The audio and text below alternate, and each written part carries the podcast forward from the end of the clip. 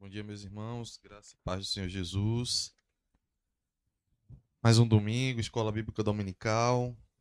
Continuando o estudo da, da nossa lição, que se baseia no texto, ou melhor, na Epístola aos Efésios.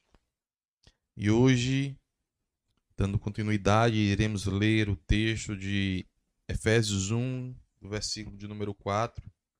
Vamos ler até o versículo de número 14 para que a gente possa entender melhor essa questão. Antes de lermos o texto bíblico, queremos orar ao Senhor nesse instante. Bendito Deus e Pai, nós louvamos o teu santo nome, bendizemos a ti pelo dom da vida, pelo teu amor por nós. Reconhecemos a tua graça, o teu cuidado, ó Deus, sobre todos nós e pedimos, Senhor, nos instrui por meio da tua santa palavra. Sabemos que tudo que o Senhor nos revelou foi para a nossa instrução, para o nosso bem, para o nosso entendimento das coisas espirituais, da tua graça, da tua misericórdia. E por isso, Senhor meu Deus, nos conduz nesse estudo desta manhã. Que em tudo sejamos ricamente abençoados pelo Senhor. Que a nossa mente e o nosso coração seja alcançado por ti. Pois tu és o nosso Deus, único e digno de ser adorado para todo sempre. Nós te oramos e te agradecemos por essa misericórdia e graça, pelo privilégio de sermos teus filhos, em nome de Jesus. Amém. Meus irmãos, hoje o assunto ele vai falar sobre eleição e predestinação, que é o que propõe a terceira lição da nossa revista. E como o assunto da revista versava sobre isso, e então eu, eu em vez de me utilizar da própria revista, já que eu achei o, o estudo, vamos dizer assim, é, não muito. Faltavam muitas coisas né, para ser abordado. Então eu utilizei o mesmo assunto, peguei o mesmo assunto, só que de, é, de um outro autor texto que vocês podem encontrar no final da, dos nossos slides. Eu acho que o Júnior deve ter colocado aqui também. Eu coloquei o site, né? Onde os irmãos podem, porque esse, esse, esse texto ele tem acho que umas 16 páginas. Então era um texto extenso para uma escola. Eu, eu, resumi bastante, cortei uma parte, a parte final das oposições, assim, que ele vai mostrar e tudo mais. Eu cortei porque só interessava uh, pelo menos nesse momento, tratar apenas da, do entendimento do que é eleição e o que é predestinação, como a gente vai encontrar aqui no texto bíblico. E aí os irmãos depois podem pegar e acessar esse texto que só está resumido aqui. É... Só está resumido, então os irmãos podem acessar e ver o texto por completo, que dará um entendimento melhor do assunto. Eu quero ler aqui com os irmãos, capítulo 1, versículo 4 ao 14. E bem dizendo, como o texto está bem explicativo, a gente vai procurar falar o mínimo possível, fazer a leitura, que eu acho que tem bastante slide aqui, fazer a leitura e pontuar algumas questões que possam não ficar muito claras ou só complementar é, é, para os irmãos. Então, diz a palavra do Senhor capítulo 1, do versículo 4 ao versículo de número 14.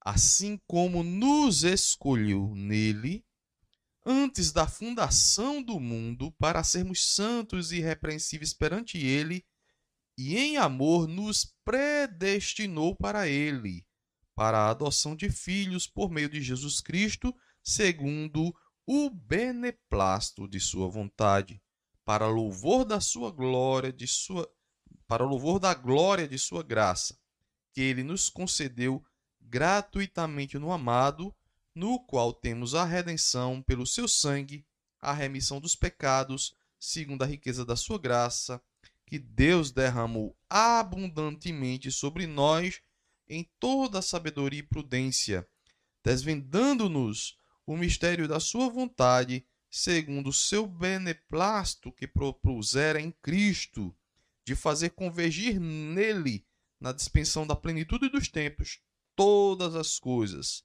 tanto as do céu como as da terra.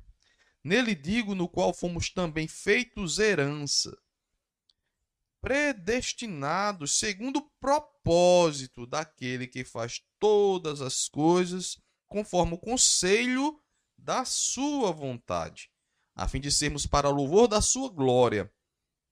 Nós, os que de antemão esperamos em Cristo, em que também vós, depois que ouvistes a palavra da verdade, o evangelho da vossa salvação, tendo nele também crido, fostes selados com, com o Santo Espírito da promessa, o qual é o penhor da nossa herança até o resgate da sua propriedade em louvor da sua glória. Então, meus irmãos, nós vamos tratar desse assunto porque a Bíblia fala desse assunto. É um assunto complexo e que os irmãos vão ver aqui na leitura de que a nossa falta de entendimento, que é algo comum de certas coisas, nós só temos o limite daquilo que nos é revelado, nós só entendemos aquilo que nos é revelado, pelo menos conhecemos até onde nos é revelado, mas as minúcias, os porquês, só é dito que é segundo o beneplácito da sua vontade. É a única coisa que a gente sabe, né? E também sabemos de algumas outras coisas, mas não é pelos nossos atos de justiça que isto acontece. Como nos é dito, todos pecaram, todos são pecadores, todos são culpados diante de Deus. Então, essa lição ela vai tratar desse assunto que encontramos aqui Paulo argumentando uma argumentação teológica aqui muito muito abundante sobre essa questão de que assim como nos escolheu nele antes da fundação do mundo, antes sequer da gente existir, Deus já nos conhecia, né?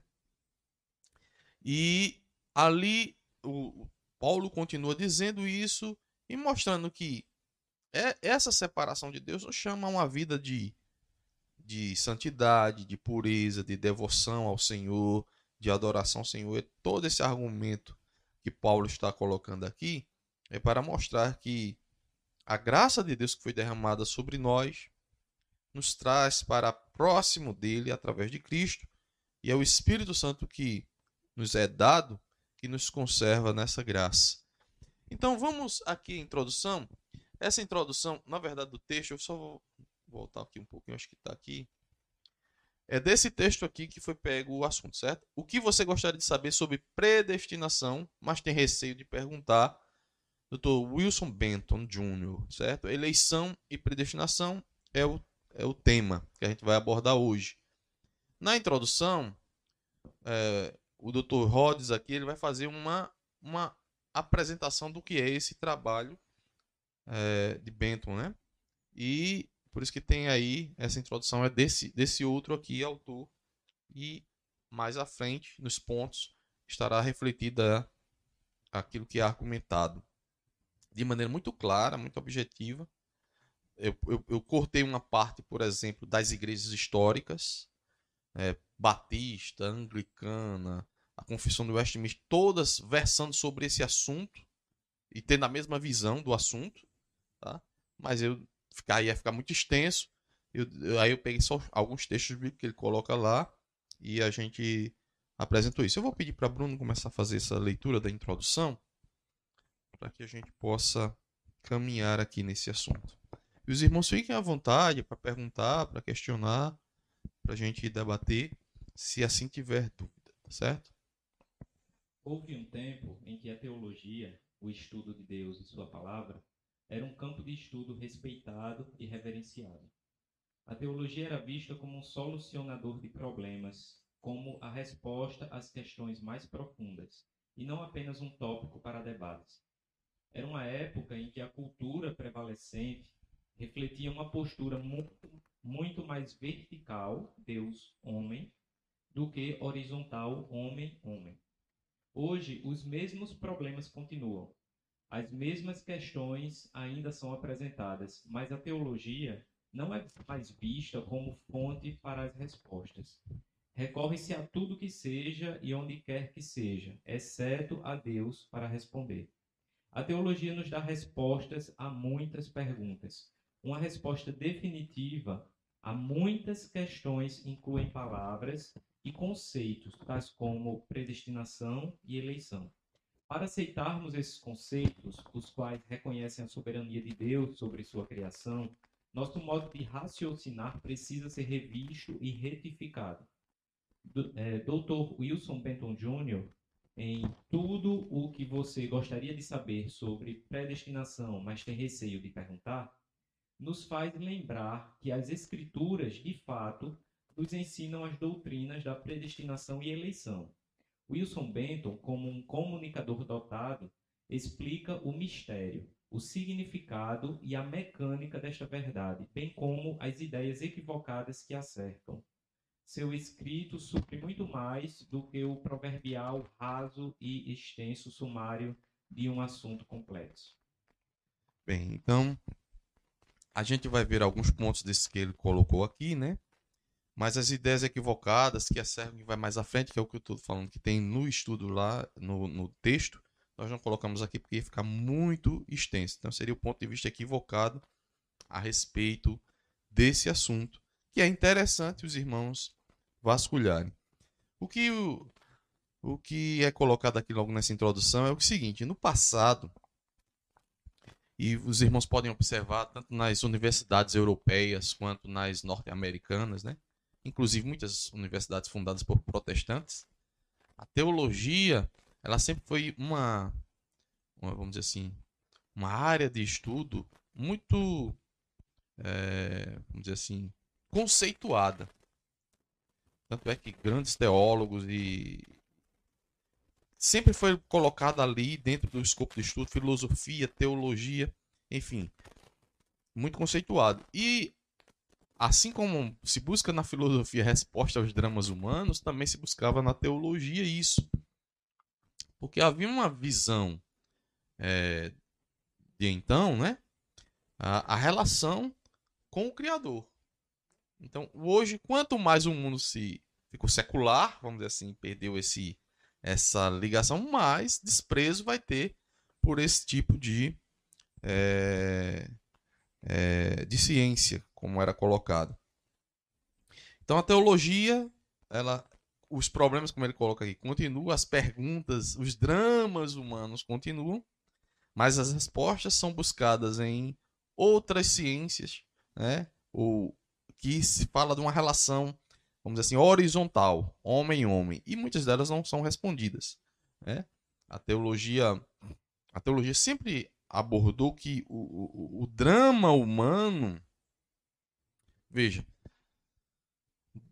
depois do iluminismo aí, as ciências começaram a focar e dizer que o homem era bom até ele, se corromper. Mas o estudo da teologia diz o seguinte: não, o homem é mau ele precisa ser contido, na, na verdade. E quando nós olhamos para a realidade empírica, irmãos, é como alguém já disse: pegue duas pessoas mais puras desse mundo que você possa encontrar, coloque numa ilha deserta e deixe se procriar lá para você ver o que é que, o fim, quando se multiplicar, o que é que vai acontecer naquele lugar. Vai haver homicídio, vai haver roubo, vai haver tudo que existe em qualquer outra sociedade, porque essa é a natureza humana. Então nós lutamos contra essa natureza que pode ser de maneira mais é, escancarada em alguns, né? Se tornar mais... e outras mais contidas. E as leis existem exatamente para conter esse, esse ímpeto humano, né? Porque existem as leis aí que que tentam nos colocar numa porque os homens são assim, né? Então, é, nós nós nós agimos assim. Isso é, isso é, tão, isso é tão claro que, que quando nós somos, é, vamos dizer assim, incitados na nossa natureza, até com pessoas próximas, a gente fica com a raiva, cria aquele, né? Por quê? É aquele impulso assim que você para assim, epa, não posso agir dessa maneira.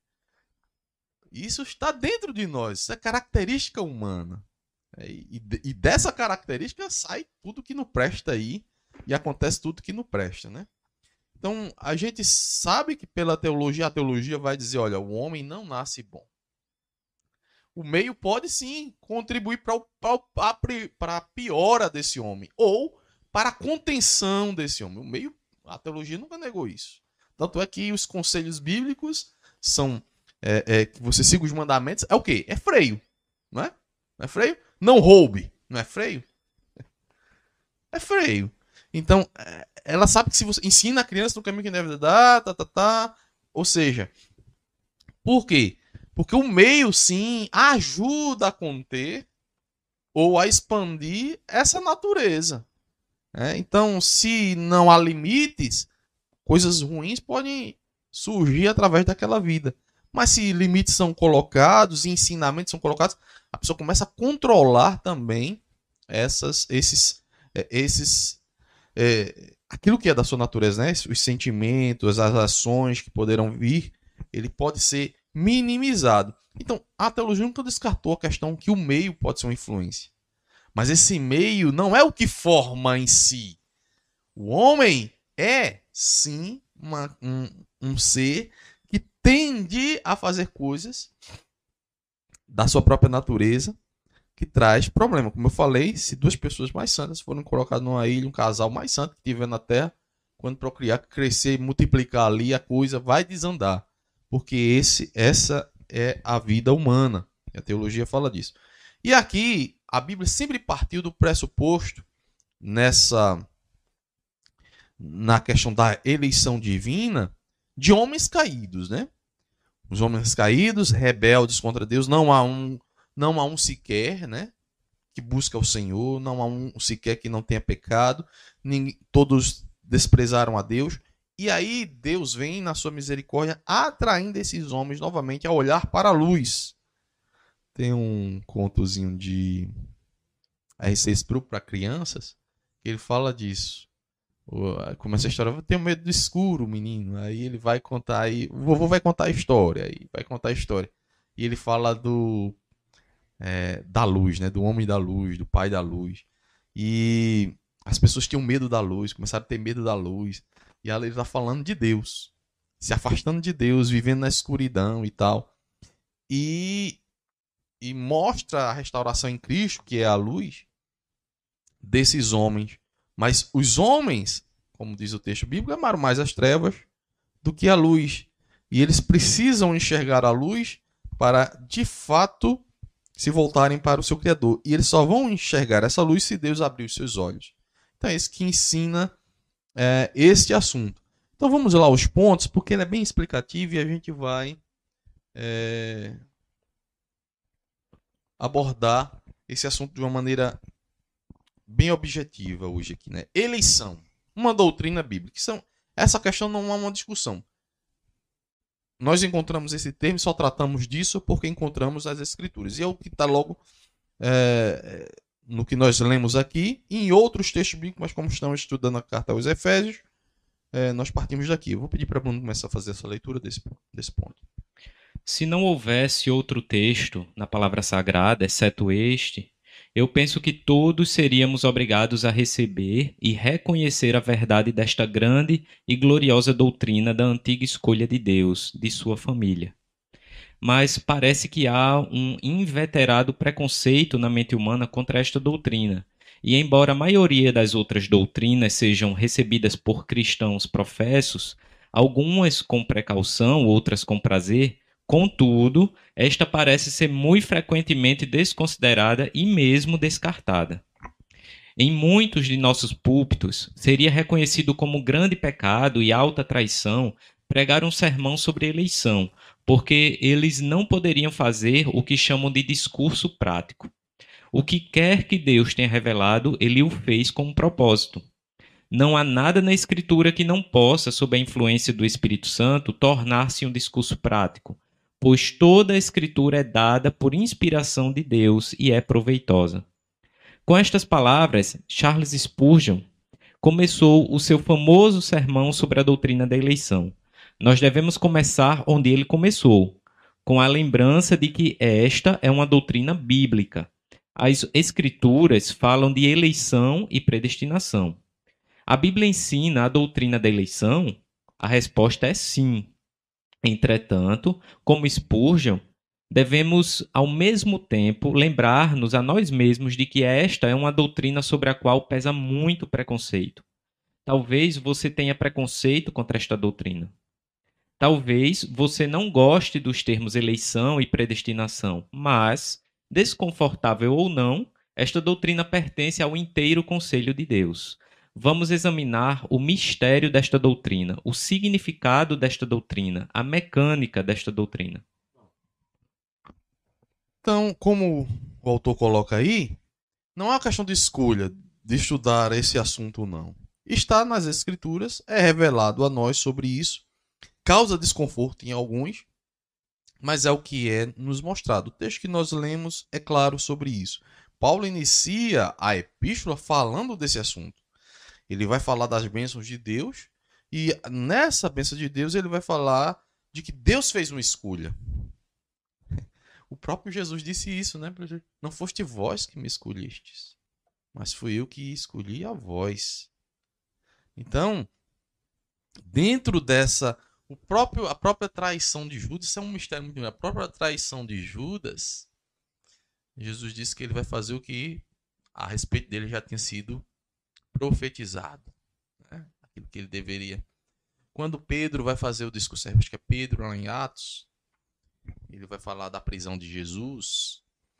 É, ele diz para segundo o conselho determinado de Deus, Pôncio Pilatos, Herodes e o povo de Israel prender a Cristo, né? E o próprio Cristo, quando em vida, disse que para isso mesmo eu vim. Então tudo aquilo iria se cumprir segundo o propósito de Deus, seu eterno conselho e vontade, que levaria, vamos dizer assim, o plano do sacrifício do cordeiro não poderia falhar.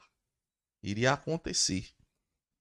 Então, tudo caminha para aquele fim em que Deus é, havia estabelecido para que o seu propósito se cumpra e ele seja revelado. Então, através. Por exemplo, isso é um mistério tão grande que o cristianismo ele, ele é aquilo exatamente na visão humana do que aconteceu para os judeus é um escândalo a cruz para os gregos uma loucura. O rei dessas pessoas é aquele que morreu numa cruz. Como é que uma, uma religião dessa cresce, meu Deus do céu? Como é que isso se expande? Como é que as pessoas passam a seguir ao Deus? É algo sobrenatural. E mais, sobre perseguição, porque as pessoas começaram a ser perseguidas por causa disso. Então, não há, como alguém já disse, não há nenhum atrativo humano. Olha, eu tô, tô o teu Deus é um herói aí de guerra, um herói. Na, na, na visão daquele mundo então. É alguém poderoso, olha só. Não. É alguém que morreu ali como um criminoso numa cruz. Tu tá seguindo esse cara. E a pessoa dá a vida por isso aí. Seguir aquela, aquela, aquela mensagem é algo sobrenatural, meus irmãos. E se expandir e nem o império da época tentar frear um negócio desse e conseguir. É algo fora da, vamos dizer assim, de um controle humano.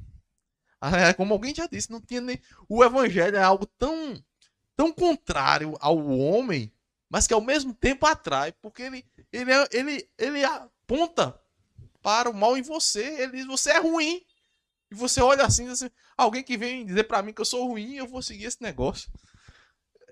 Então, é assim, por isso que Paulo vai dizer que os gregos diziam, é loucura esse negócio aí, isso é negócio de doido. Os judeus, isso é um escândalo. Dizer que um homem aí é Deus e que ainda por cima morreu numa cruz como criminoso, isso é um escândalo.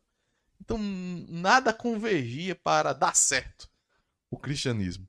Na, na ótica humana, né? Mas veja que Deus, Deus age de maneira que tudo acontece como ele quer e a coisa prospera. E, e, e é, é, algo misterioso e grandioso, meus irmãos. É algo, é algo assim inexplicável do ponto de vista humano, né? Humanamente falando. Então, na nossa introdução a gente vê que é um assunto em que é bíblico e que Deus se faz, faz cumprir todo o seu propósito a eleição é algo como como a gente vê já desde o Antigo Testamento, né? Eu amei Jacó, aborreci Isaú. O maior servirá ao menor. Antes mesmo desses gêmeos terem feito bem ou mal, para que o propósito da eleição prevalecesse, ele diz isso. Né? Que o maior servirá o menor. Se a gente olha para a vida de Jacó, meus irmãos, vai dizer assim, não, não era pelas obras dele, porque esse homem aí era, era um pecador como o outro, né? Ou seja, não era uma pessoa boazinha, certinha. Né? Então, a gente vê uh, Deus o, o, usando de misericórdia e graça, separando pessoas. Como o próprio texto de Moisés relata, né? Lembrando a Israel, olha, não foi porque vocês eram uma nação poderosa, não foi porque vocês eram melhores do que os outros que, que Deus escolheu vocês, não. Era, vocês eram pequenininhos, era pouco tal. Mas Deus separou vocês dentre as famílias da terra para ser exatamente essa, esse canal de que viria o Messias e essa expansão. Israel se tornou um, um, um, um testemunho ao mundo da, das verdades de Deus, né? E aí temos aí o, o Antigo Testamento para relatar isso. Então vamos lá. O mistério da eleição, Bruno. Vamos partir de um denominador comum. Até um certo ponto, há unanimidade absoluta de opinião. Ambos, aqueles que aceitam a doutrina da eleição e aqueles que a rejeitam, concordam que ela é um mistério profundo, e de fato é. Devemos confessar, mas devemos confessar antes de prosseguirmos que nós não a entendemos. Mas e daí? Nós estamos cercados de mistério por todos os lados, não estamos? Tão logo abrimos a Bíblia, somos confrontados com um mistério. Porque um Deus que é onisciente, onipotente e que poderia desde o começo, antevendo as terríveis consequências do pecado, não impediu que este entrasse no mundo. Mas ele não impediu. Impediu? Ou como pode é, um homem que é nascido em pecado ter tido ser tido como responsável pelo seu comportamento pecaminoso? Mas é isto que a Bíblia afirma, não é? Ou como pode um Deus que nos ama e é tão benigno e complacente não livrar-nos completamente de nossos pecados neste mundo? Mas ele não faz assim, não é mesmo? Então vejam só, é isso que ele está colocando. Na verdade, na... quando nós olhamos, existem muitos mistérios. Por que Deus deixou acontecer isso comigo? É. Eu, estou tentando servir a ele assim, essa. Como Paulo mesmo, né? A vida do apóstolo Paulo, né? A gente para assim para pensar, ah, mas um homem dedicado ao evangelho poderia ir pregar muito mais, aí ele é preso. Está sofrendo por causa do evangelho, limitado. Mas Deus cumpre o seu propósito. E Paulo entendeu isso. A gente pode até pensar assim, rapaz, ou como a gente vê ainda hoje, né? Pessoas que se, se, se lançam a fazer o, é, missões e morrem nessa, nessa, nessa caminhada. E você diz assim, poxa, a pessoa se, se dedicou aquilo ali e, e Deus permitiu que isso acontecesse. Então, os mistérios de Deus, as, as respostas de muitas coisas e outras coisas que a gente saem do âmbito da, da visão cristã, né, da, do, da vida humana, que nós perguntamos e não encontramos respostas. Há mistério em tudo. Muitas coisas nós não temos a resposta. E é, é isso que ele está dizendo aqui. Há coisas que podemos até apresentar porque são reveladas. Né? O propósito da eleição, porque e, e, algumas coisas. Mas tem coisas que chegam um limite que você não está revelado nas escrituras. Então é só especulação e nós não teremos resposta, como muitas outras coisas que ele vai apresentar aqui. Uma vida de mistério. Pronto, aí você, ó, veja o que ele vai apresentar. As questões teológicas não são os únicos mistérios associados à raça humana. A desigualdade da experiência humana é igualmente insolúvel. Um homem nasce com visão, outro nasce cego. Um homem nasce com boa constituição física e goza de boa saúde, enquanto o outro nasce com estrutura bem fraca e não demora a ir para a sepultura. Um homem nasce na riqueza e desfruta de todo conforto, outro nasce em pobreza e conhece apenas a miséria. Um nasce numa família cristã e desde cedo recebe os ensinamentos do Evangelho, enquanto o outro nasce num país onde ele nunca ouvirá falar de Jesus Cristo.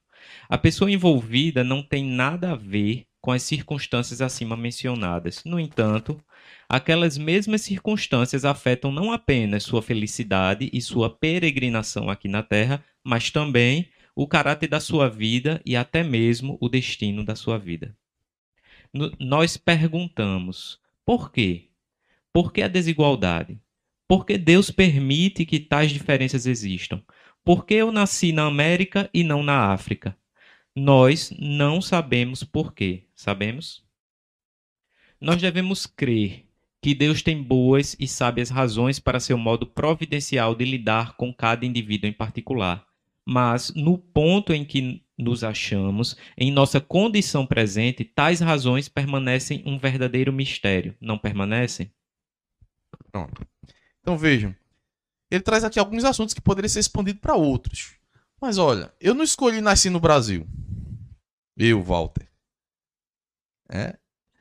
E aonde eu nasci e o privilégio que eu tive de ouvir o evangelho me trouxe ao evangelho. Mas talvez se eu tivesse nascido em algum país islâmico, num lugar, eu sequer ouvisse falar do evangelho.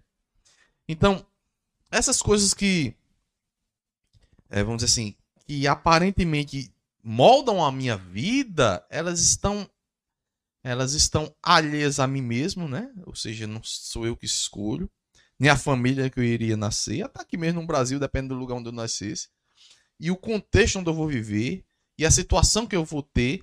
Então, essa própria desigualdade da vida humana, né? Todos nós, onde nós nascemos, a família em que nós estamos inseridos, enfim, tudo isso contribui para uma direção na vida, obviamente. Tudo isso contribui para uma direção na vida e para como será a nossa vida. E são mistérios, meus irmãos. É... Por que foi assim, né? E por que são assim? Então, quando a gente olha no... de uma maneira geral, nós temos uma visão geral que nos é clara pelos fatos, né? A vida é assim, o ser humano, como a gente sabe, o ser humano é mau.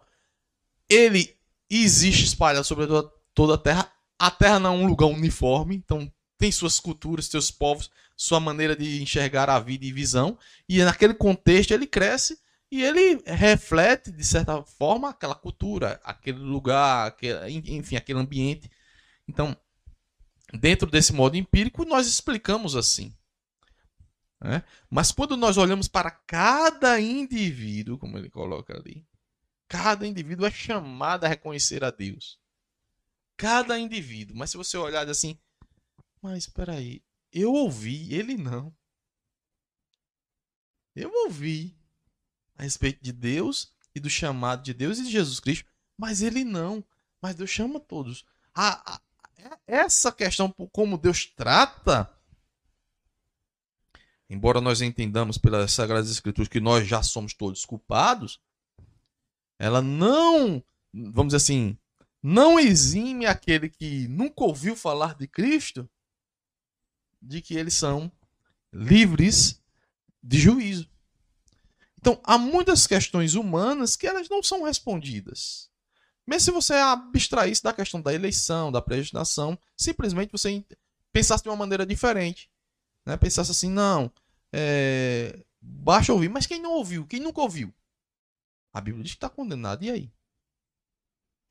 Então, é por isso que nós somos ordenados a pregar o evangelho a toda criatura, em todo lugar. Se não fosse assim, a gente não precisava sair pelo mundo pregando o evangelho, né? O chamado de Deus, vamos dizer assim, o, é, o, o cumprimento da eleição se dá através dessa mensagem, seja direta ou indireta. Paulo entendeu muito bem isso porque Jesus se apresentou para ele. Quem era Paulo? Um perseguidor da igreja. Um inimigo da igreja. Alguém que humanamente olhando alguém olhasse assim, esse homem nunca vai se converter, né? É um cara que tá então ele estava perseguindo a igreja. E Cristo intervém de uma maneira sobrenatural, porque ele tem uma visão numa em uma desses percursos que ele está fazendo aí para da, do que ele já fazia, né, em perseguição à igreja, como um religioso devoto a Deus, né, vamos dizer assim. E vem lá, Cristo se apresenta a ele e é, acontece aquilo que os irmãos já sabem. E a partir daí, Paulo se torna, veja, que, a, que ali não dependeu em nada de Paulo. o homem Paulo, ele era inimigo do evangelho. Mas Deus o alcança de maneira sobrenatural. Mostrando que por isso que quando Paulo fala de eleição, de escolha, ele se vê nisso muito claramente. Porque se não fosse assim, eu nunca seria um cristão. Nunca na vida Paulo seria um cristão. Então, quando ele tem, tem essa visão no caminho de Damasco, sim, aí a sua vida é mudada. Esse retrato de maneira sobrenatural acontece por todos nós, mas não da maneira como aconteceu com Paulo, né? Ficando cego e tudo, mas é uma ação que o Espírito faz internamente em nós. Uma mudança de mentalidade. Nós passamos a crer em algo de uma maneira. É uma mudança sobrenatural. Sobrenatural, não é racional. Não é um aprendizado simplesmente. Porque nós podemos aprender diversas coisas e questionamos diversas coisas racionalmente. Mas há algo que nos move a Deus. Muito mais poderoso do que nós mesmos, do que a nossa razão, do que tudo. Nos move, nos atrai. É como um imã que atrai aquela. Então, é, é, algo sobrenatural. Como aconteceu com Paulo e como vai acontecer com todos os eleitos de Deus espalhados na terra. O evangelho vai chegar. E tanto na, na no entendimento daquele que prega, como daqueles que são aqueles que recebem essa mensagem, né? A eleição ela ela mostra que essa não dependência do homem faz com que as coisas deem certo. É, é como é, alguém disse, não, eu não posso me frustrar se eu for a um determinado lugar e pregar e ninguém se converter. É, minha, minha, vamos dizer, minha, a ordem que Deus me deu não é de converter, de, de, mudar o coração das pessoas. Eu não consigo fazer isso. A ordem que Ele me deu é de apresentar o Evangelho a essas pessoas. E Deus cumprirá o seu propósito ali. Às vezes não vemos, não temos uma visão, uma visão é, aparente do que está acontecendo. Mas aquilo pode se tornar uma fagulha que depois, no futuro, se tornará um grande incêndio, mas muitas vezes nós não compreendemos isso. É, alguém já disse sobre. fez uma paralelo disso sobre os escritos de A.W. Pink, né? Eu acho que talvez muitos irmãos aqui não conheçam, mas A.W. Pink ele, ele escreveu várias coisas e na época, em vida, ele não viu fruto do seu trabalho, mas pós sua morte, seu trabalho ficou muito conceituado, pelo menos no meio teológico, muitos ensinamentos é, desse pastor. Mas assim, em vida ele não sentiu esse gostinho. Ele viu tudo fracassado, ninguém aceitava as suas obras, assim, publicar, ninguém queria enfim, e depois a coisa é, prospera. Porque Deus faz cumprir o seu propósito no momento certo, na hora certa, como Ele quer. E às vezes a visão humana ela é muito imediatista e ela não enxerga o além, né? O, o para além daquilo ali. Não sabe o que está acontecendo. Eh, às vezes uma pessoa que se converte em um determinado lugar é aquela que fará frutificar de uma maneira grandiosa aquele lugar. E às vezes a gente diz, mas só se converter um. Só se, nos olhos humanos, só se converter um. Mas esse um é o que vai fazer multiplicar os a milhares ali. E a gente sai daquele lugar, vai embora, não sabe mais notícia, não sabe o que aconteceu, mas Deus vai cumprir o seu propósito na, naquele lugar. Então, as coisas de Deus, elas não são é, preto no branco como a gente pensa assim. É tudo muito claro, muito objetivo. É, é tudo, tudo envolve muito sobrenatural. Né? Os mistérios de Deus. É pela fé, por isso dizer a fé. É algo que vai além da visão humana e das expectativas humanas. Foi assim com Abraão, lembra? Vai para uma terra que mostrarei. Ele disse que promete a Abraão. Abraão anda na terra, tá velho. Isso foi essa terra que Deus prometeu para mim. Morre ali e ele não é dono da terra, propriamente dito. Peregrino ali, sabendo que aquela terra, mas acreditando na promessa. E é a sua descendência. E aí vem a descendência, Israel Vejo 400 anos depois, vai lá pro Egito e depois volta e vai conquistar uma terra já habitada, cheia de povos, um povo menor, mais fraco, dizendo assim, olhando humanamente falando como guerreiros, né, como como exército, mas conquista a terra. Uma promessa dada a Abraão lá atrás, em que ele acreditou até o fim de suas vidas. Então os mistérios de Deus, meus irmãos, ele é ele é realmente algo espantoso. Então, os caminhos de Deus são misteriosos. Então, Bruno. Não é apenas a experiência humana que nos leva a conjecturar ou supor que os caminhos de Deus são misteriosos, mas a sua palavra realmente nos ensina que seus caminhos são misteriosos. No livro do profeta Isaías, nós lemos: Porque os meus pensamentos não são os vossos pensamentos, nem os vossos caminhos os meus caminhos, diz o Senhor. Porque assim como os céus são os mais altos que a terra, assim são os meus caminhos mais altos que os vossos caminhos, e os meus pensamentos mais altos que os vossos pensamentos. É, a gente às vezes lê esse texto assim e não, não vê a profundidade do que está dentro daqui. Ou seja, a gente nunca vai alcançar o entendimento de como Deus pensa, como ele age. O, a, o caminho de Deus, a forma como ele traça as coisas, está muito além do nosso entendimento. Está sendo dito aqui. Nós não compreendemos os caminhos de Deus. Né? É por isso que muitas vezes a gente não entende. É como o salmista coloca muitas vezes, né, muitos questionamentos. Né? Por, que, por que os ímpios prosperam? Por que eu estou nessa situação? E tantos questionamentos que poderíamos fazer. Os meus caminhos não são os vossos caminhos. Né? E a gente vê isso, Deus tratando exatamente com a nação de Israel muitas vezes também. Mas vamos lá. O livro de Romanos explica: Ó oh, profundidade da riqueza, tanto da sabedoria como do conhecimento de Deus. Quão insondáveis são os seus juízos e quão inescrutáveis os seus caminhos. Quem, pois, conheceu a mente do Senhor? Ou quem foi o seu conselheiro?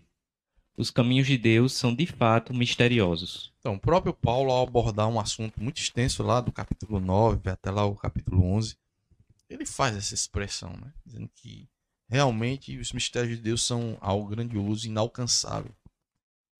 Então, nossa resposta ao mistério. Vamos lá. Qual deve ser Voltou, em... viu? Na minha... Qual deve ser então a nossa resposta a esta doutrina de mistério? Se a Bíblia nos ensina, por mais mistério que haja, nós devemos crer. O orgulho intelectual humano pode nos dificultar chegar lá, mas a fé humilde nos encoraja. Mas nós não podemos também ir ao, ao outro extremo e dizer: trata-se de uma doutrina muito elevada, é muita teologia para mim, um mistério, jamais serei capaz de entendê-la, por isso nem tentarei. Não, não. Se Deus revelou-nos sua verdade em qualquer área, então é nossa responsabilidade conhecer aquela verdade o mais completamente possível. Eleição e predestinação são mistérios de fato mas não tão misteriosos que não tenham significado. Pronto, então aqui ele vai apresentar os significados disso aqui. Então, o que, é que ele está propondo aqui? Diz assim, a gente tem que ir até onde a gente consegue ir. Ou seja, se é nos é revelado, nós estudamos e aprendemos até onde conseguimos alcançar. Coisas que não há explicação, fica dentro da nossa limitação. Ou seja, não só nesse assunto, mas qualquer assunto bíblico. Né? Então, é, tem muitos, muitos assuntos, tem, já recebi questionamento que, na verdade, a resposta muitas vezes é especulativa. Nós não temos a resposta. Às vezes a gente quer dar uma resposta pronta, mas não existe resposta. Pelo menos dentro do nosso conhecimento, dentro da, da nossa limitação do, do que a gente compreende, entende ou que nos está revelado, né? É por isso que lá no Antigo Testamento as coisas encobertas pertencem ao Senhor nosso Deus, as reveladas a nós. Daquilo que nos é revelado, amém. É, mas aquilo que está fora do nosso alcance não passa de uma especulação, né? Não passa de uma, é, é, de uma suposição de que poderá ser. Mas nós não temos uma resposta fechada. Então, assim é em muitas coisas, mas até onde nos é revelado, amém. Né? Até onde não se torna especulação, amém. É o que ele está dizendo aqui. Então, o significado da eleição, isso aí é claro. Pelo menos o, do que é revelado, né? Pode ler, Bruno. O que significa eleição? A palavra em si, o que significa? Vejamos o que diz o dicionário Webster. Eleição significa escolhido por Deus, separado para a vida eterna. Isto é precisamente o que queremos dizer quando usamos a palavra eleição. Eleger significa selecionar ou escolher, separar, tomar um e deixar outro. Pronto. Um exemplo claro é Jacó e Esaú. Então ali é uma eleição. Deus elege quem? Jacó. Né? Então, ao eleger alguém, automaticamente você deixa de lado o outro. É assim, não é? Então, se tem duas pessoas concorrendo, três ou quatro, alguma coisa, se você elege alguém, os outros automaticamente são deixados de lado. Isso não está não tá em juízo nada, nada em relação aos outros, muitas vezes. Pô, todos são ali, vamos dizer assim, iguais, mas ao fato de você eleger um, você já está deixando de lado os outros. Então, quando Deus escolhe Jacó, automaticamente Esaú fica de lado. Ou seja, o maior servirá ao menor. Então, um vai servir ao outro. Quem? O maior vai servir ao menor. Pronto. Então, se elegeu Jacó como aquele que daria continuidade à descendência, à promessa feita a Abraão. Veja. Então, é um exemplo claro, objetivo da gente entender essa questão da escolha, né? Então, aí ele coloca mais aqui. Quando, pode ler, Bruno. Quando elegemos um candidato a um, um, certo cargo, é isto que fazemos. Nós tomamos uma pessoa, a colocamos na posição e deixamos a outra pessoa. Pronto. É o que acontece, né? Quando você. A definição de A.W. Pink. O autor que eu falei para você. Para eleição será útil aqui. Ele escreve: Eleição significa que Deus tem separado certos indivíduos para serem objeto de sua graça salvadora, enquanto outros são deixados sofrer a justa punição pelos seus pecados. Então, o exemplo novamente de Esaú e Jacó, né, quando Deus elege é, Jacó, embora ele tenha muitos erros, Deus vai conduzindo sua vida, mesmo naqueles erros dele, mas para cumprir o seu propósito na vida de Jacó e dar continuidade ali, vinha as doze tribos, enfim, e a continuidade de Israel, e vinha o Messias, todo o propósito de Deus está sendo ali. Jacó tem as consequências dos seus pecados, não tem? Ele faz a coisa errada aqui, foge para lá, vai lá. Ele tem dor de cabeça, tem. Mas Deus não abandona Jacó em momento nenhum, tá ali, conduzindo sua vida. Esse cabo me dá muito trabalho, mas eu vou, né? Vou, tô com ele aqui. Então, Deus elegeu Jacó e não foi pelas suas obras, não foi porque ele era bonzinho, mas cuidou dele e fez cumprir o seu propósito. Então é isso que ele está dizendo aqui, né? Esaú, como qualquer outro ser humano, merece a justiça, a punição de Deus para os seus próprios pecados. Jacó também merecia, mas é a graça que está sobre Jacó. Né? É a graça. Essa é a eleição aqui que ele demonstra que é objeto da sua graça. O que é graça? Favor imerecido. Jacó não merece, mas Deus resolveu dizer assim: ó, vocês dois, Jacó e Isaú, vocês dois merecem castigo merece punição. Mas, mas eu vou separar aqui Jacó para cumprir o meu propósito. E eu vou derramar minha graça sobre Jacó. Jacó, você não merece. Mas eu vou lhe dar um presente bom aqui para você, sem você merecer. Isso é graça. Ele não deve nada a Esaú. Ele deixa Esaú cumprir exatamente sua vida e ser responsável pelos seus próprios pecados. Mas em Jacó, ele, ele perdoa esses pecados de Jacó pela sua graça e cumpre o propósito ali em Jacó. É isso que é dito aqui. E assim em qualquer ser humano, tá? Pode ler. Significa que antes da fundação do mundo, Deus escolheu de entre toda a massa da humanidade decaída um certo número e os predestinou para serem conformes à imagem de seu filho. Vejam, é, veja o texto de Efésios que ele fala aqui, né? Falou disso. É, eu acho que eu vi isso aqui. Deixa eu ver qual foi o que fala antes. Assim como nos escolheu nele antes da fundação do mundo, para sermos santos e repreensíveis perante ele, e em amor nos predestinou para ele, para a adoção de filhos, por meio de Jesus Cristo. É o que está sendo dito aqui de uma, outra, de uma outra maneira, mas é o que Paulo diz aqui em Efésios, certo? Então, este é o significado da palavra eleição. Então, a gente já sabe o que significa eleição escolher um e deixar o outro. Quando você escolhe um, automaticamente o outro é deixado de lado. É, e essa escolha é conforme colocado aqui, também no texto bíblico, é pela graça de Deus. Ou seja, essa pessoa não merece. Não é. Nós não somos merecedores. É a graça. Ou seja, um favor imerecido, somos presenteados. Uma definição escriturística. E aí que ele vai estar aqui alguns textos só para a gente entender um pouco mais. Citemos apenas alguns textos.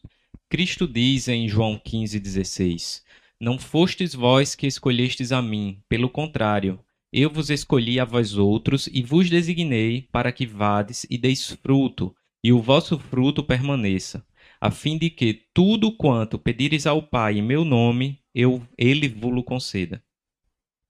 Atos 13, 48 Os gentios, ouvindo isto, regozijavam-se e glorificavam a palavra do Senhor, e creram todos os que haviam sido destinados para a vida eterna. Os que haviam sido destinados foi os que creram, né?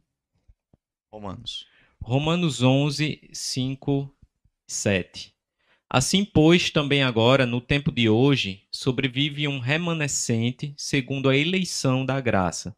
Que diremos, pois? O que Israel busca, isto não conseguiu, mas a eleição o alcançou e os mais foram endurecidos. Então vejam aí novamente um outro texto, né, que fala dessa questão da eleição. Segunda Tessalonicenses 2:13. Entretanto, devemos sempre dar graças a Deus por vós, irmãos amados pelo Senhor, porque Deus vos escolheu desde o princípio para a salvação, pela santificação no espírito e fé na verdade. Todas essas consequências aí, né, da regeneração e da fé se dá porque antes fomos escolhidos, como é nos colocado. E vários outros textos, meus irmãos, é, que podem. São, são vários mesmos textos. Só que é resumido aqui em alguns textos só para trazer essa, é, esse entendimento de que eleição é um texto, é um tema bíblico. Tá lá. É, tá claro sobre isso. Agora, muitas dessas questões que nós levantamos a partir disso podem não termos a resposta. Né? São mistérios para nós em, algumas, em alguma medida. Mas, por um outro lado, aquilo que nos é revelado, nós entendemos. Né? É, ou seja, se Deus me elegeu, não foi porque eu merecia isso, mas é porque a graça dele me alcançou. O seu olhar para mim é algo que eu não sei o porquê, é propósito dele, mas eu sei que não foi por causa de mim mesmo. Porque eu sou tão mal quanto outros que ficaram de lado nessa eleição, né? Bruno, pode ler. Além destas, temos as palavras de nosso texto. Assim como nos escolheu nele, antes da fundação do mundo, segundo o beneplácito de sua vontade. Texto que nós lemos aqui, né? Então, objeções mantidas. Então, ele vai abordar aqui algumas objeções mantidas né, sobre essa questão, que é muito importante a gente apresentar isso. Bruno. Está lá. Você não poderá negar sem tomar uma faca e cortar da Bíblia estas passagens. Da massa da humanidade, Deus escolheu certas pessoas para serem objeto de seu amor e sua graça. E quando perguntamos por que teria Deus feito isto, devemos responder: não sabemos por quê. Ele não nos disse por quê. Mas uma coisa nós sabemos: não foi por qualquer coisa naqueles escolhidos. Não porque eles fossem mais inteligentes ou melhores, ou qualquer outra coisa. Não foi também porque possuíssem algum desejo inerente de conhecer a Deus, ou algum amor inerente pela verdade, ou alguma justiça inerente. A Bíblia diz que todos pecaram e carecem da glória de Deus. Romanos 3, 23. O Senhor escolheu alguns porque ele decidiu escolher alguns, segundo o conselho de sua própria vontade, de acordo com seu bel prazer. Isto é tudo o que podemos dizer. Deus escolheu alguns homens antes que o mundo fosse formado, para serem os recipientes do dom de sua salvação. Você pode rejeitar esta doutrina, você pode recusar-se a, aceitá-la, mas você não pode dizer que este não é o seu significado, pois isto é precisamente o que ela significa e quer dizer. Então, ele explica bem detalhado e apresenta, apresentando os textos e diz: olha, tá lá. Você pode até não se sentir confortável e, e, e ele diz mais. E você não se sente confortável porque realmente muitas coisas são mistérios, são incompreensíveis. A gente fica questionando diversas coisas. Mas como ele coloca anteriormente, né? Ele tenta levar o seu le o leitor a entender muitas coisas. Ele começa mostrando anteriormente que os caminhos de Deus não são os nossos caminhos. São muito mais altos do que os nossos. São, não são compreensíveis né, dentro da ótica humana. É, a, a, a falta-nos informações, elementos que a gente possa ver o todo, para a gente possa compreender. É como ele disse: ora, Deus poderia ter feito o homem e não permitir que o pecado entrasse no mundo. Ele poderia, ele tem poder para isso. Ele teria condições para isso. Só que ele fez dessa maneira.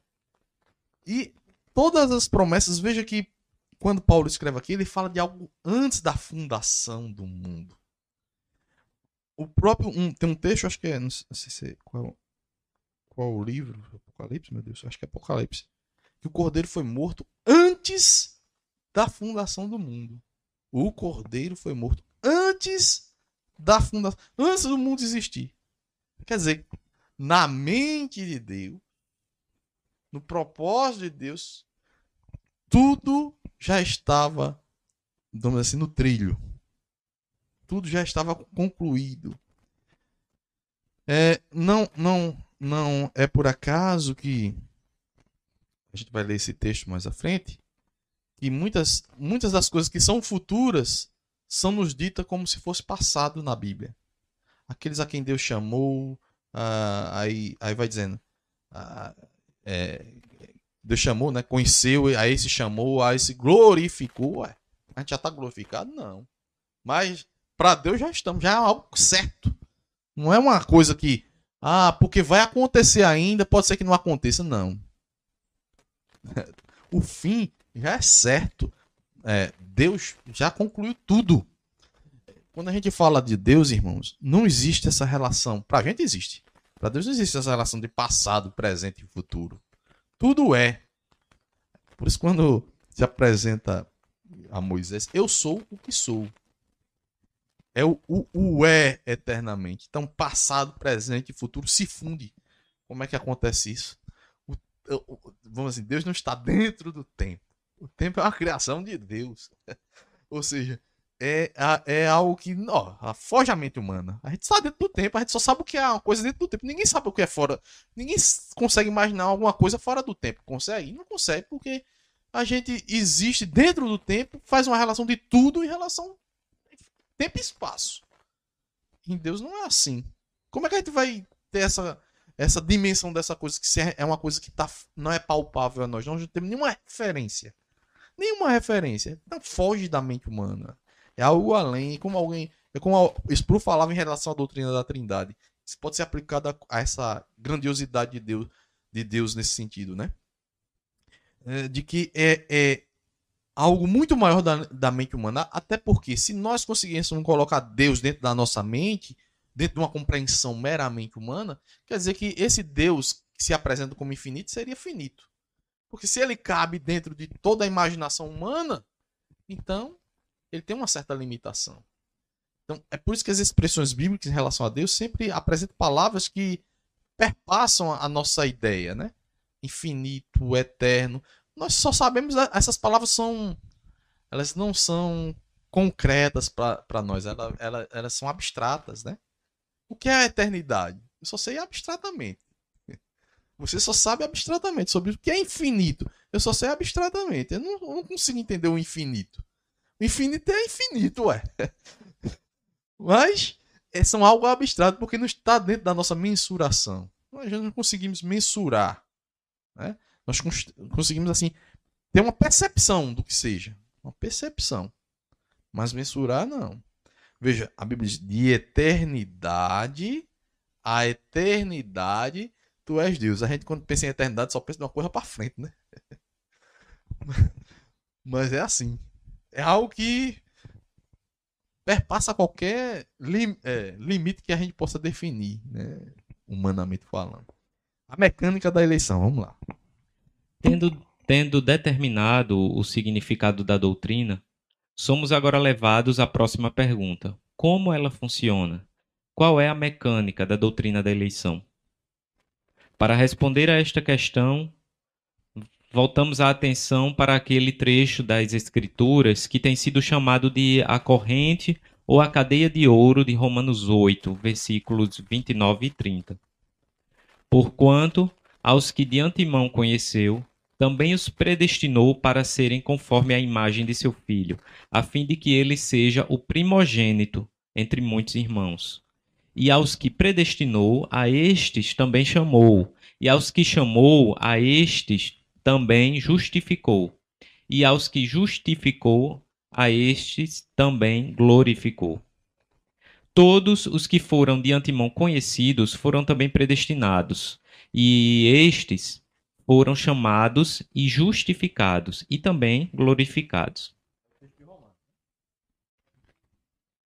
Ele vai explicar aqui, a partir do ponto 1, é, cada pontozinho desse texto de, de Romanos, certo? É um paralelo a essa ideia de eleição, de predestinação. Bruno. Olhemos de perto os elos daquela corrente, aos que Deus de antemão conheceu. O que isto quer dizer? A chave para entender a palavra neste caso reside em entender o que significa conhecer alguém no sentido bíblico. De acordo com o uso nas Escrituras, conhecer alguém significa ter com ela um relacionamento próximo, íntimo e pessoal. Existem pessoas em nossas congregações sobre as quais poderíamos afirmar que já nos vimos algumas vezes, mas eu realmente não as conheço. Nós estamos usando o verbo conhecer num sentido bíblico quando fazemos tal afirmativa. Deus falou, referindo-se a Israel: De todas as nações, somente a vós outros vos escolhi, conheci. Amós 3, 2a. Aquilo não quer dizer que Deus não conhecia as outras nações. É claro que ele as conhecia. Mas foi sua maneira de dizer: Eu tenho um relacionamento especial com você.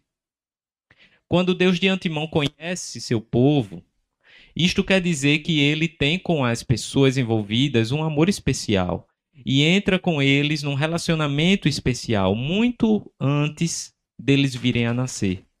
Este é o primeiro elo da cadeia. Deus, de antemão, conhece seu povo.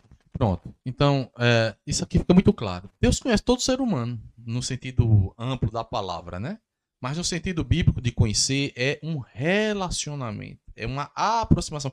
Ele dá até um exemplo aqui, eu não coloquei, de Maria, né? Quando o anjo anuncia que ela terá, é, é, ela terá um filho, ela diz, mas eu não conheço o varão.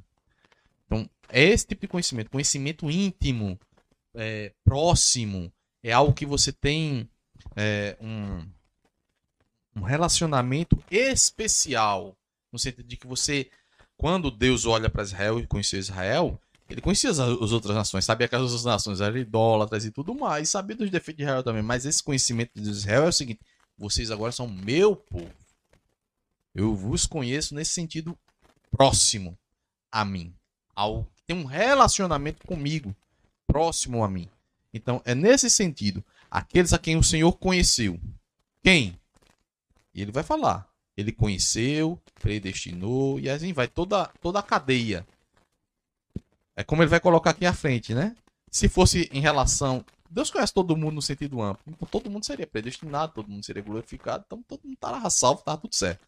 Mas veja que o próprio texto limita quem é esse conhecido. Esse conhecer é algo diferente de um conhecer geral. Né? Você vê as pessoas, mas você só tem intimidade com algumas. Conhece de fato algumas. E é nesse sentido aqui.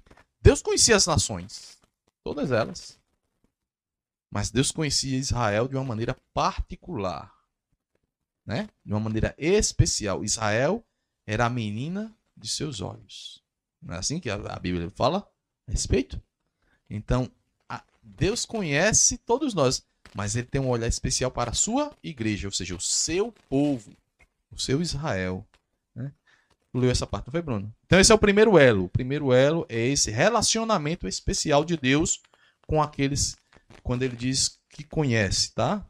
Conhece de antemão. Então, é como fez com Jacó. É o relacionamento especial que Deus tem com Jacó e não com Isaú, embora conheça Isaú. Mas é com Jacó que ele se relaciona no caminho para a salvação. Naquela passagem também é dito: porquanto aos que de antemão conheceu, também os predestinou. Quer dizer que ele não apenas escolheu um povo para si, mas ele estabeleceu o procedimento através do qual esse povo viria a ele. Charles Spurgeon formulou um modo interessante para explicar o relacionamento entre pré-conhecimento, conhecimento de antemão, e predestinação. O pré-conhecimento foi pelo mundo afora marcando as casas às quais a salvação viria, e os corações onde o tesouro deveria ser depositado. O pré-conhecimento olhou a raça humana desde Adão até o último, e marcou com uma estampa sagrada aqueles para os quais a salvação havia sido designada. Depois veio a predestinação. A predestinação não apenas marcou as casas, mas mapeou o caminho através do qual a salvação deverá viajar até é, chegar cada casa, até chegar a cada casa. A predestinação ordenou cada movimento do grande exército da salvação. Ordenou o tempo quando o pecador será trazido a Cristo, a maneira como será salvo e os meios que devem ser empregados. A predestinação marcou a hora exata e o momento quando Deus, o Espírito, deve vivificar mortos em pecados e quando paz e perdão serão comunicados através do sangue de Jesus Cristo. A predestinação marcou o caminho de modo tão completo que a salvação não saltará jamais um passo, não queimará etapas, nem jamais estará perdida no caminho.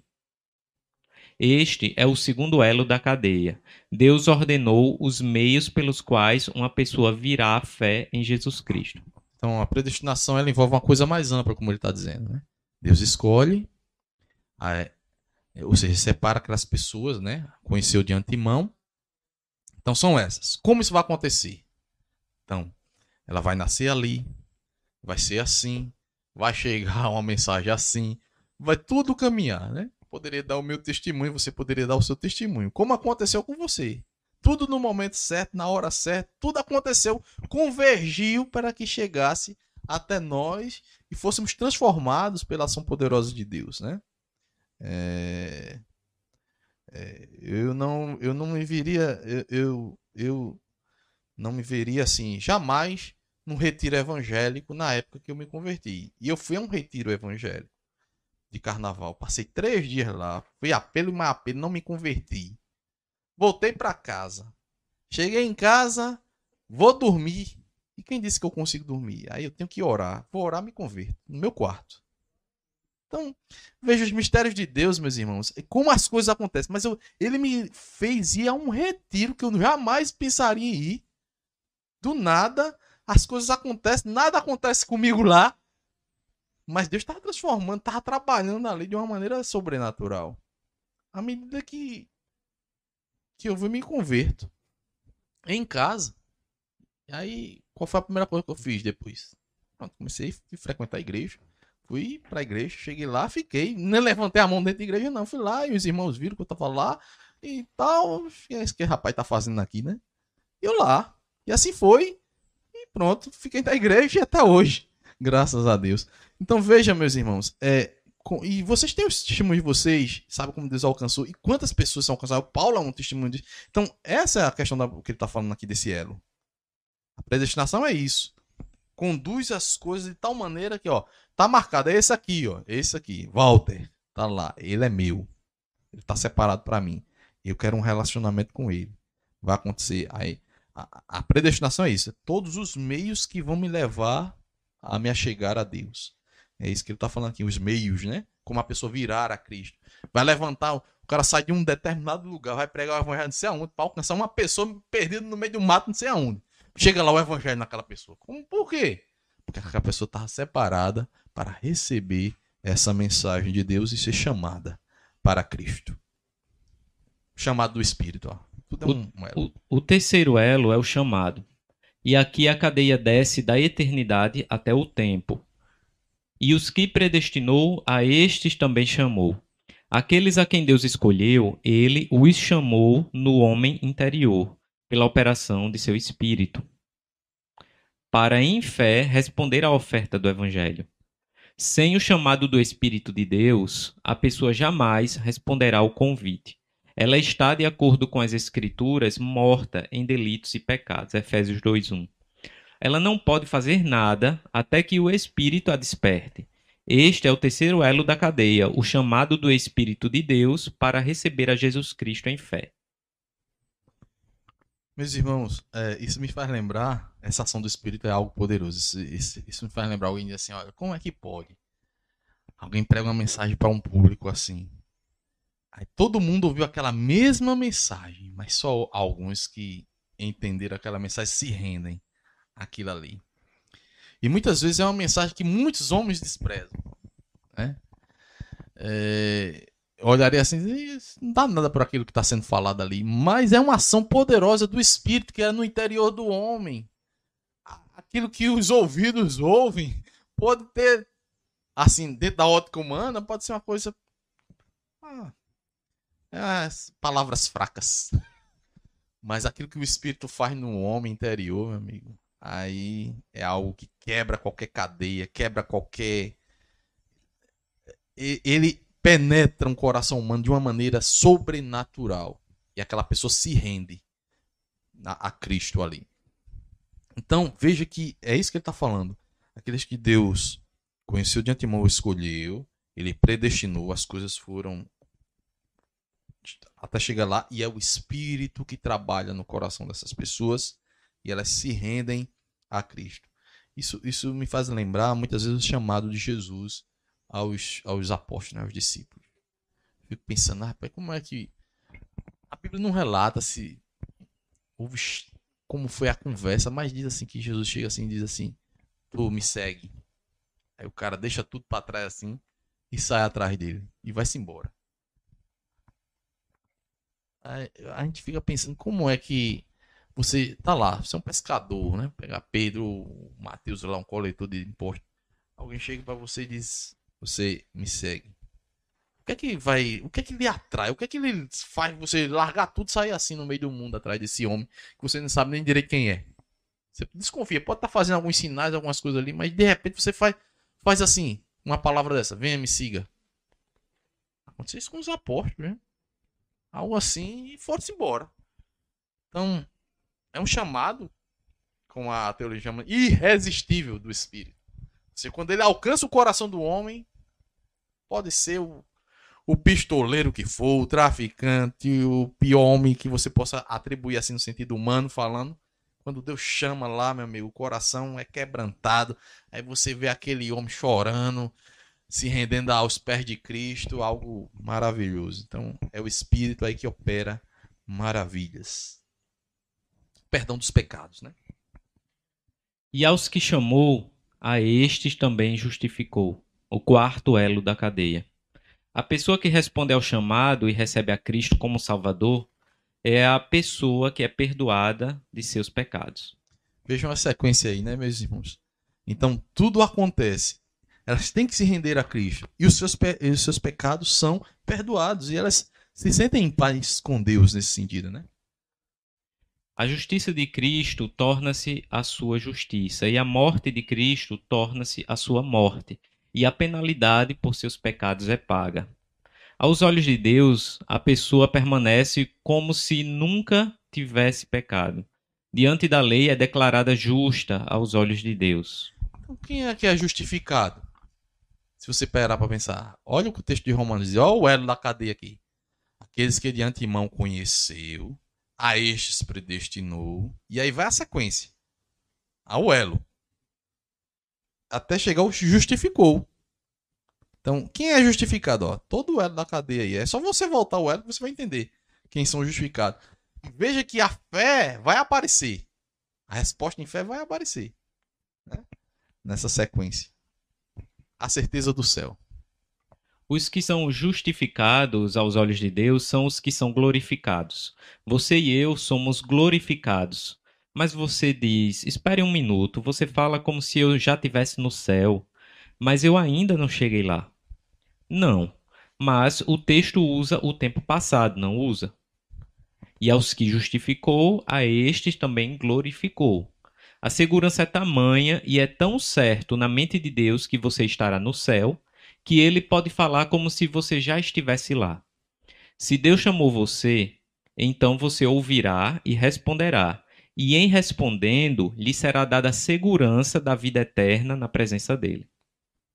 A cadeia é intacta e contínua. Deus, o Pai, escolhe. Cristo, o Filho, morre. E o Espírito Santo nos chama à fé. As três pessoas da Trindade estão unidas em trazer-nos a salvação.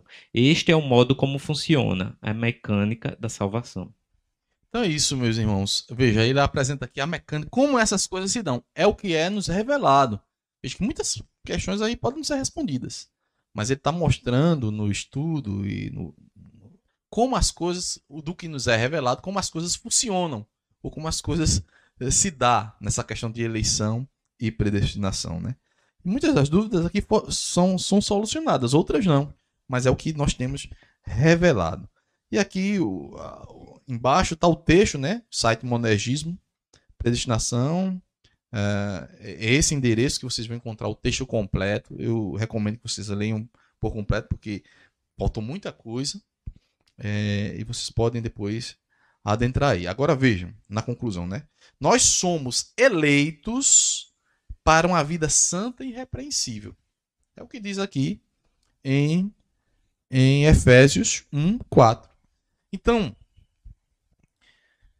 não há como um, uma ovelha, se assim for ovelha, é, viver na lama como se fosse porco. É incompatível. Ou ele é porco ou ele é ovelha. Então, os eleitos, aqueles que são alcançados e transformados pelo Espírito de Deus, ele, ele lutará, jamais ele se deleitará, ou seja, se entregará e viverá como se é, não vivesse para Deus, em pecado. Porque uma coisa é como a própria Escritura nos mostra, né? Uma coisa é nós tropeçarmos, nós pecarmos.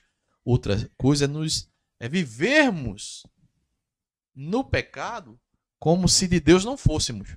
A eleição é uma separação para Deus. E se o Espírito de Deus habita no eleito, ele inclina o eleito às coisas de Deus. E ele também mostra ao eleito os erros, aquilo que lhe afasta de Deus.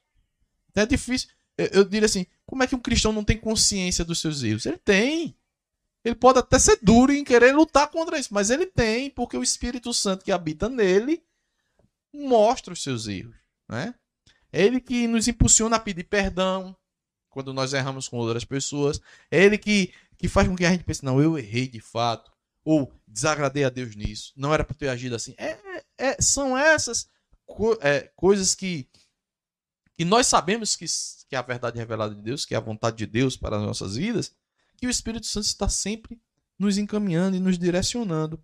Então somos eleitos para uma vida santa e irrepreensível, é o que Paulo diz.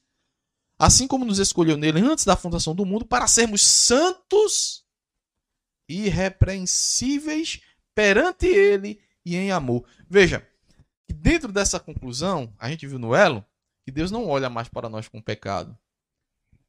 Por quê? Porque Cristo morreu pelos nossos pecados e os nossos pecados são perdoados. É por isso que as nossas falhas, os nossos pecados presentes ou futuro, não nos leva à condenação, porque Deus nos vê limpos. Mas isso não quer dizer que o eleito ou o salvo em Cristo está se lambuzando na lama de maneira entregue, porque aí mostra que ele não tem o Espírito de Deus. Alguém com o Espírito de Deus não tem prazer na lama. Né? é, ele pode ser tentado, ele pode até cair nessa tentação, mas ele vai se ele vai se sentir mal por ter ofendido a Deus. Meus irmãos, vejam Davi. Davi é um exemplo. Um exemplo. Pecou e pecou feio, né? Mas quando o profeta, quando a, a, ele acorda para ver e olhar o que ele fez, ele não diz assim: não, o rei aqui sou eu, meu amigo. Eu faço o que eu quero e tudo mais. Não. E Deus me aceita assim porque ele me botou aqui como rei. Não, o que, é que ele faz? Se joga e rasga as suas vestes. Não é assim que ele faz?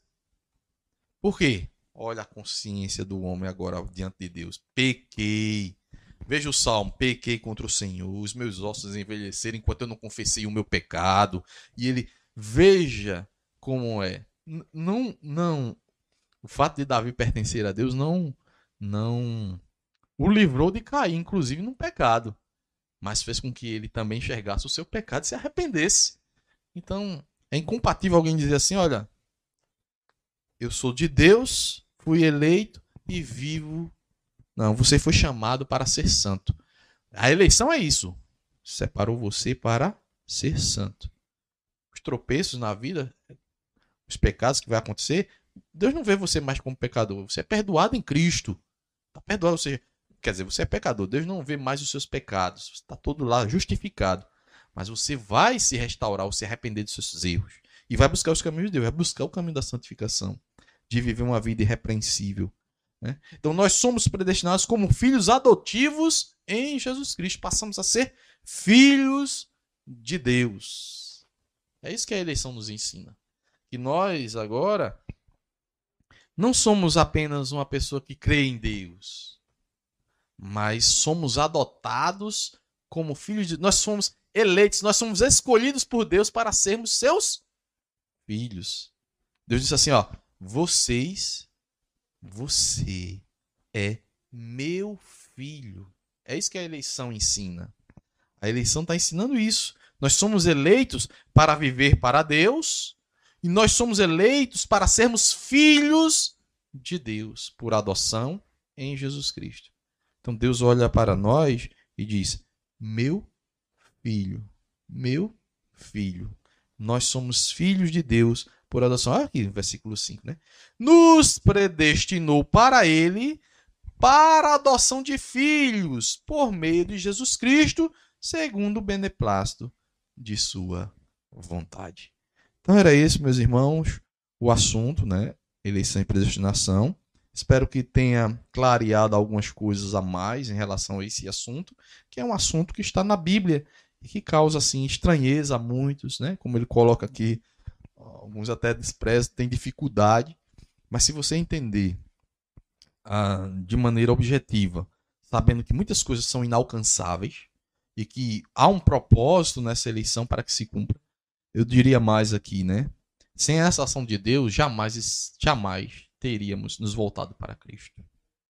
Porque não há nenhum atrativo na mensagem da cruz, humanamente falando, se nós olharmos direitinho. Não há. Nós desprezaremos. Isso é, isso é loucura, isso é besteira desse povo aí. Que fala de um homem morto numa tal de uma cruz aí. Então, mas é a ação poderosa de Deus que nos faz olhar além do que os olhos carnais poderiam poderia nos conceder. Então, é, essa é a nossa lição de hoje. É, convido vocês a lerem o texto por completo lá é, no endereço que está aí é, para vocês, tá certo? Deus abençoe, vamos orar, vamos encerrar aqui. Alguma questão? Se não, a gente já encerra.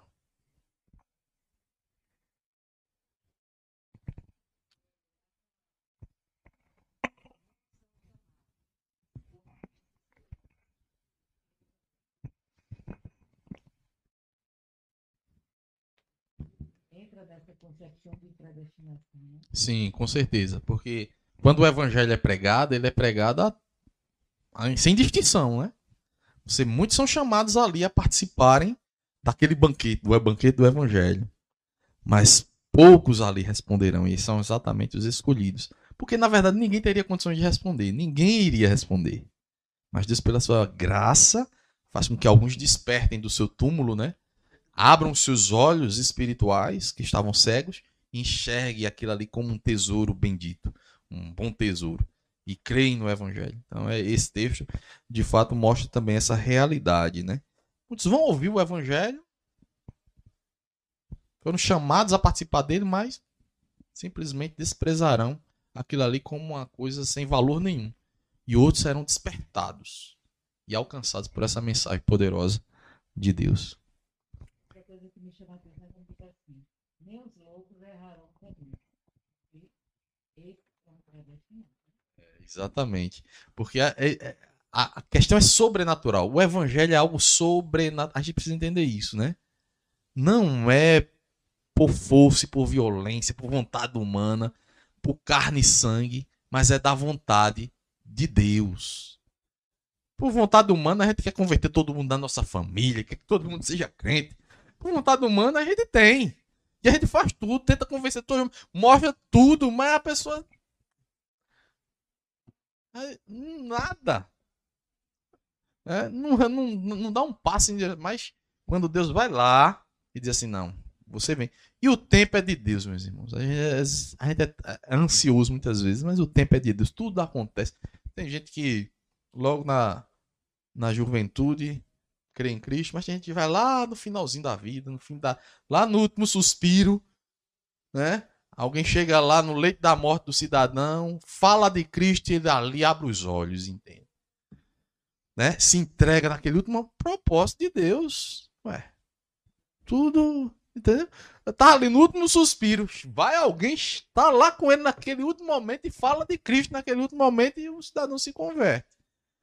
Porque essas coisas não estão dentro do controle humano. É algo de Deus.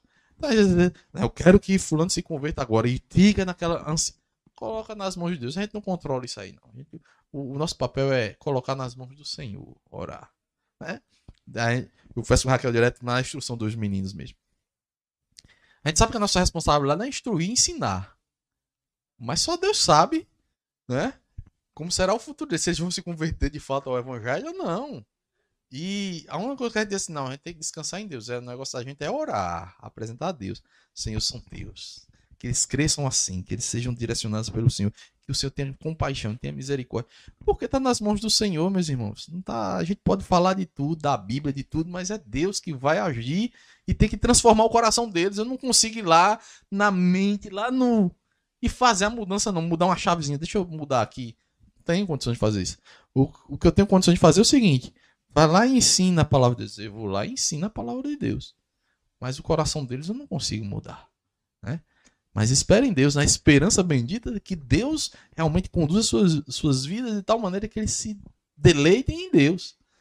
Descanse no Senhor, né? O Senhor tem seus propósitos. Então é isso. Vamos orar? Encerrando. Senhor nosso Deus, nós te agradecemos por este dia, por esse estudo nesta manhã. Que o Senhor, ó Deus, esteja visitando os teus filhos e abrindo o entendimento, Senhor, da tua palavra, daquilo que foi estudado nesta manhã. Deus, queremos desde já agradecer pelo teu amor por nós, porque o teu amor se manifestou em Jesus Cristo. A tua graça, Senhor, nos alcançou de tal maneira que o Espírito do Senhor nos abriu os olhos para enxergarmos a beleza que há em nosso Salvador. Obrigado por tão grande bênção. Sabemos que não tínhamos nada a te oferecer a não ser desprezo, blasfêmia, rebeldia. Mas o Senhor se compadeceu de nós, como um pai se compadece de seus filhos. E assim Deus nos chamou de uma maneira, ó Pai, a nos tornarmos participantes da tua casa, da tua família. E hoje somos filhos por adoção, pela tua misericórdia e graça. Nós te rendemos graças por isso, Senhor. Muito obrigado, Deus. Nos faz enxergar a beleza do Senhor dia após dia em nossas vidas e o teu amor por nós. Que a bênção do Senhor nos contemple diariamente. Essa é a nossa oração, em nome do Senhor Jesus. Amém. Os irmãos, hoje à noite, né? Lembrando, hoje à tardezinha, 17 horas temos o nosso culto aqui a partir das 17. Não está se fazendo lista, como os irmãos já bem sabem. Podem vir participar, que tem espaço para todo mundo. Se não totalmente no tempo, mas temos também aqui esse ambiente para todos participarem. Então, vocês que estão nos ouvindo também pelas redes sociais, é, se dirijam hoje, se puderem, aqui para juntos celebrarmos o nome do Senhor. Deus abençoe a todos. Em nome de Jesus. Amém. Thank you.